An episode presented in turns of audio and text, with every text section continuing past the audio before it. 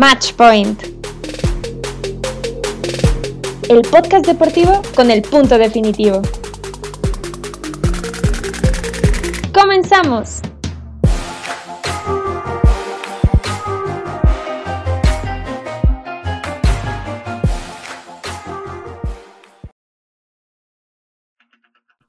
Tal, fans de los deportes? Bienvenidos a Match Point, el podcast en donde les hablamos de todo lo que está sucediendo en el mundo deportivo y damos el punto final de cualquier situación y cualquier deporte. El día de hoy nos toca hablar de tenis y es que ya terminó la temporada del ATP y también de la WTA, porque la semana pasada recién se jugó el ATP Finals y la WTA Finals, entonces hoy hablaremos sobre todo de las nuevas generaciones de tenistas. Yo soy Mafe Reiva y junto con Manolo Rivera y Emanuel Sánchez les estaremos acompañando durante 25 minutos de hablar del deporte blanco. Hasta ahora, el top 10 de la ATP cerró teniendo a Novak Djokovic como primero, seguido de Daniel Medvedev, y en tercer lugar y una potencia ascendente que justamente ganó el título en Turín, Alexander Zverev, o así como le decimos entre amigos, Sasha. Pero ustedes díganme, ¿cuál fue la sorpresa más grande que se llevaron de este cierre de temporada? Bueno, creo yo que justamente este cambio generacional que nos estamos llevando es uno muy drástico y pues bueno, coincide con muchos deportes en este momento. Ahora lo estamos viendo también con la Fórmula 1, también lo estamos viendo en el fútbol americano. En muchos deportes se está viendo esta evolución, pero lo curioso es que estén pasando todas estas al mismo año. A mí, un pequeño dato curioso que me gustaría compartirles dentro del top 100 que se tiene ahorita de los jugadores rankeados dentro de la ATP. Maf, ¿tú como cuántos crees que sean menores a los 24 años, de esos 100. Yo creo que por lo menos 70. 70, no, hombre, sí te fuiste muy lejos. Y Emma, ¿tú cuántos crees que ya de 24 para abajo dentro de los top 100? Yo le voy a poner unos 30 ve, atínale al precio y Emma estuvo a uno de, adivinarle que sí. 31 jugadores varoniles dentro de la ATP son del ranking del top 100, entre ellos, como ya nos mencionaste unos cuantos nombres, a, a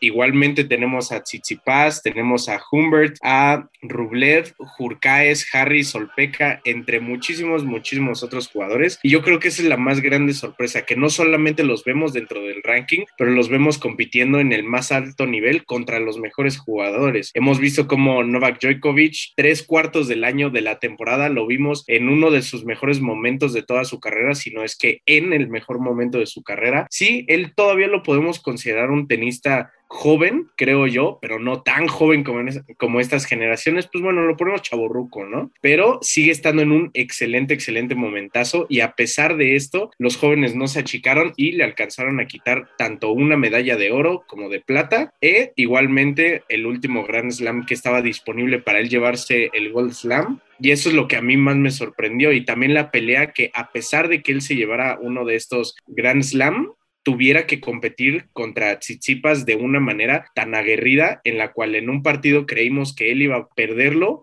lo pudo remontar, pero creo que se complica mucho este partido dentro de esta final contra un joven que estaba prometiendo mucho. Creo que vimos a Tsitsipas caer un poquito de ese nivel a lo largo de este año después de esa final, pero aún así se mantuvo dentro del top 10, si no es que el top 5. Y creo que hablando de lo de Djokovic, que estuvo a punto de llevarse todos los grandes slams de este año, pues evidentemente hay que hablar de con quién lo perdió, porque lo perdió contra Medvedev. Tiene 25 años, es cierto, ya tiene mucha experiencia en torneos eh, de tenis, pero en realidad apenas fue su segunda final de Grand Slam. Entonces, digamos que en ese sentido es un novato y algo que me llama mucho la atención es que vamos a cerrar el año con Medvedev en segundo lugar. ¿Y esto qué significa? Desde el 2004 no hay ningún jugador que no sea Djokovic, Federer, Andy Murray o Nadal que no ocupe el lugar 2 cuando se termine el año. O sea, es el primero de todos los que mencioné y todos los que mencioné ya son viejos conocidos del tenis que han dominado prácticamente y en algún momento han estado como el mejor del mundo en, algún sentido. Entonces, estamos viendo esto por primera vez desde prácticamente más de una década y también como ruso, hace mucho tiempo no veíamos a un ruso en esta posición. Desde el 2000 lo veíamos con Marat Safin. Entonces,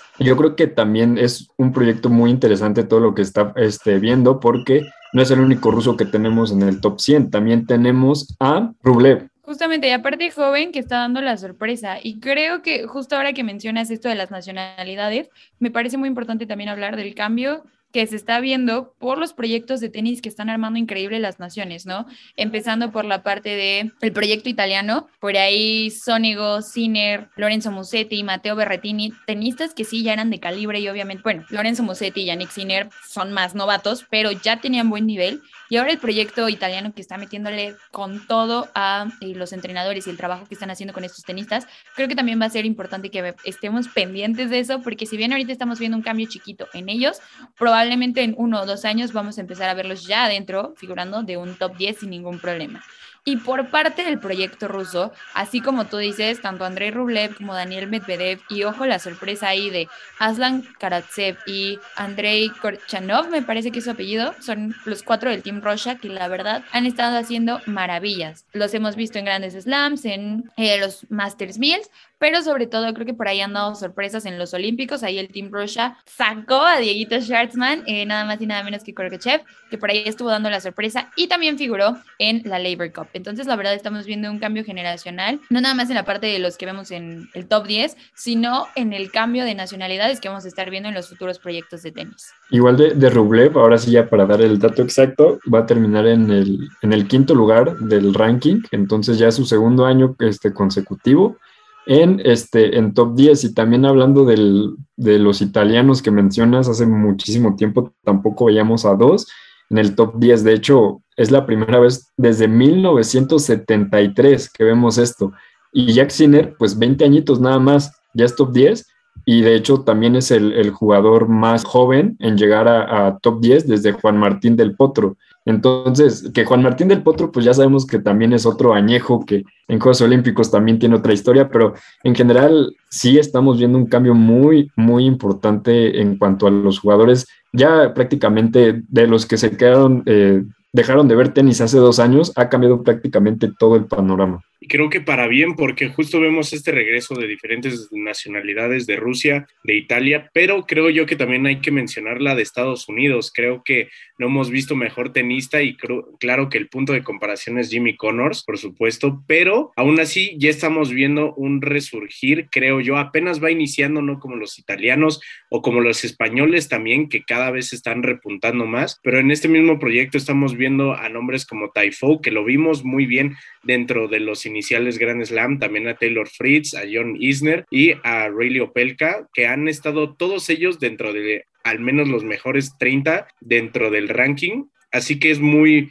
muy importante ver también este cambio que ya no solamente es tanto unos cuantos países latinoamericanos como 100% Europa. Así que esta variedad de competencia que antes se tenía, creo que va a volver a, a resurgir y no solamente como mencionábamos de países europeos, pero también de este lado del charco. Va a ser cuestión de esperar, creo, porque como dices, también Estados Unidos ha estado invirtiendo ahí, los canadienses que obviamente, digo, no son de Estados Unidos, pero pues justamente están en el, en el continente, creo que también los canadienses están empezando a emerger como una potencia del tenis.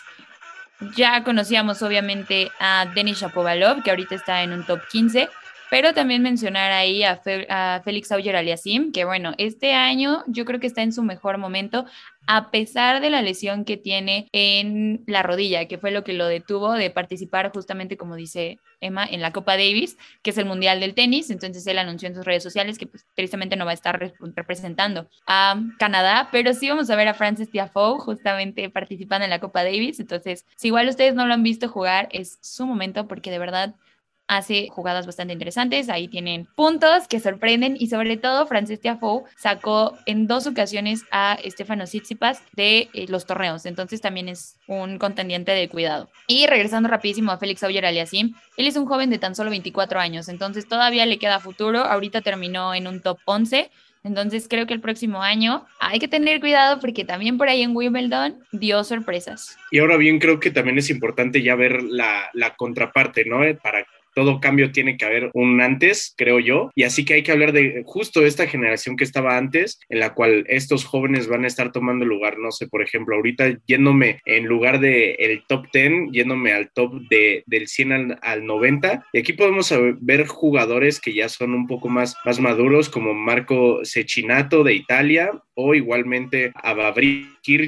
Que a pesar de no ser tan grande, también ya tiene algo de experiencia. Andy Murray, que lo habíamos visto que simplemente no había jugado hasta que fue invitado, si no mal recuerdo, en, en Wimbledon como uno de los wildcards, eh, así mismo como fue Venus Williams en, en la WTA. También, si no mal recuerdo, jugó en el US Open, pero fue eliminado en las primeras rondas. Así que es muy importante ver este cambio generacional dentro de esta, dentro de la perspectiva de los que van saliendo. Y yo creo que la que más nos puede llegar a doler, porque se ve que es una pérdida que va a tener pronta el tenis y una muy, muy dolorosa, es la de Roger Federer. Todavía sabemos que le falta un poco en el tanque y más que nada no es tanto en su tanque físico, pero en su tanque psicológico y emocional, porque su cuerpo le ha dicho una y otra vez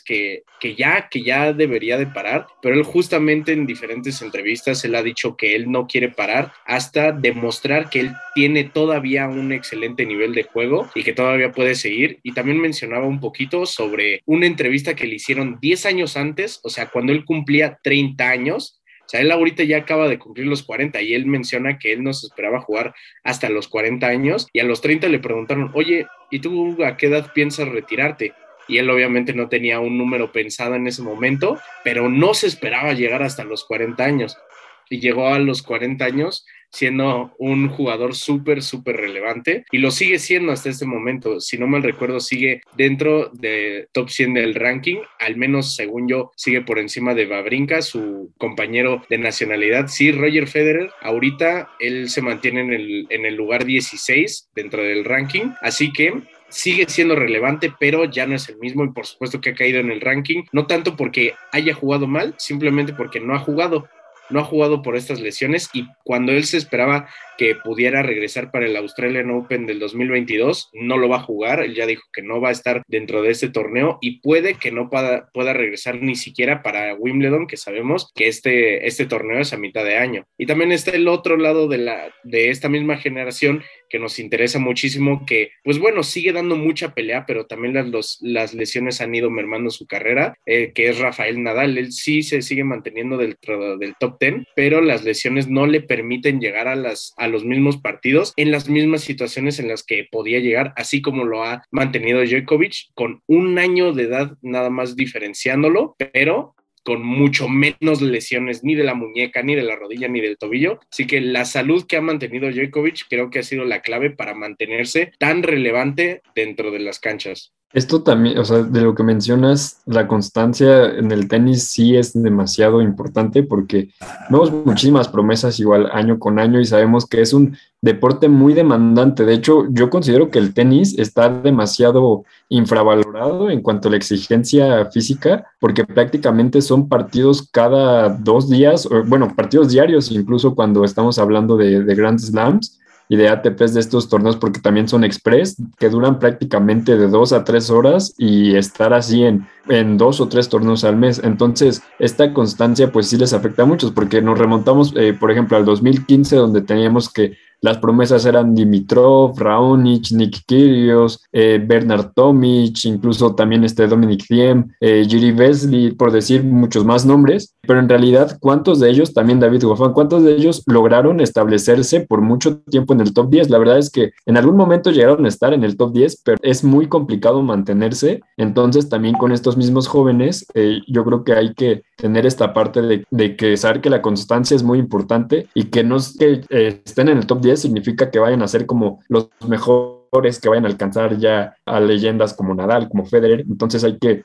hay que también tener esta comparación, ¿no? De que el tenis puede ser uno de los deportes donde puedes alcanzar tu pico alto muy rápido, pero también bajar muy rápido. Creo que ahí tienes muchísima razón y complementándose con lo de Manolo, creo que las lesiones en este deporte en específico te juegan muchísimo más en contra, porque al final cuando hablamos de deportes en equipo, pues se lesiona un jugador y como sea hay alguien que lo cubra en paz manteniendo y la preparación física que tienes pues te da chance de entrenar una semana, descansar una semana o prepararte de una manera, quiero decir, como más completo, con más tiempo. Y aquí en el tenis vas corriendo. Entonces creo que justamente necesitan mantener un nivel y prepararse para las temporadas dependiendo de la suela. Entonces, porque empezamos el torneo en canchas rápidas como es, bueno, el año tenístico, perdón, en canchas rápidas como es Australia, te pasas a la temporada de arcilla que tienes en Monte Carlo, Barcelona, entre otros, y terminas en Roland Garros, que también requiere un cambio de ritmo y sobre todo un cambio de preparación. Después la temporada de pasto, que realmente es corta, y terminas otra vez en canchas rápidas en el US Open y también en las finales de la WTA o del ATP. Entonces creo que también ese tipo de cambios de nivel que no manejan todos, todos los deportes también le afecta, le ponen un nivel extra de dificultad al tenis. Entonces también por ahí creo que va el cambio generacional, sobre todo porque antes veíamos especialistas en una sola suela. Entonces sabemos que Nadal es el maestrazo de la arcilla, Federer de, de pasto, y ya de repente llega Novak Djokovic y te cambia las reglas del juego y ¿qué crees? Yo te manejo todo. Entonces este tipo de cosas también mantienen al tenis en la vanguardia y pues sobre todo tienen que prepararse las nuevas generaciones para no verse atrasados en esta parte de las especialidades, que creo que es algo que han estado atacando muy bien y este año nos han regalado finales por ahí bastante sorpresivas. Y justo es esta misma demanda de esfuerzo es lo que ha mantenido al tenis tan relevante y tan cambiante dentro de los últimos cinco o seis años, que justo no solamente en las generaciones, a pesar de que podemos ver nombres muy similares en la gran mayoría de las finales, vemos por qué llegan a estas instancias los jugadores. Y es más que nada, yo, yo veo la verdad las finales de tenis como los que aguantan más, porque a pesar de que haya un partido, dos jugadores lleguen desde una misma ronda, desde una primera ronda hasta una sexta, octava ronda, una final, no los dos pasaron por las mismas circunstancias, a pesar de ganar en, en tres sets o haber ganado en cuatro o haber ganado en cinco o haber ganado en tiempo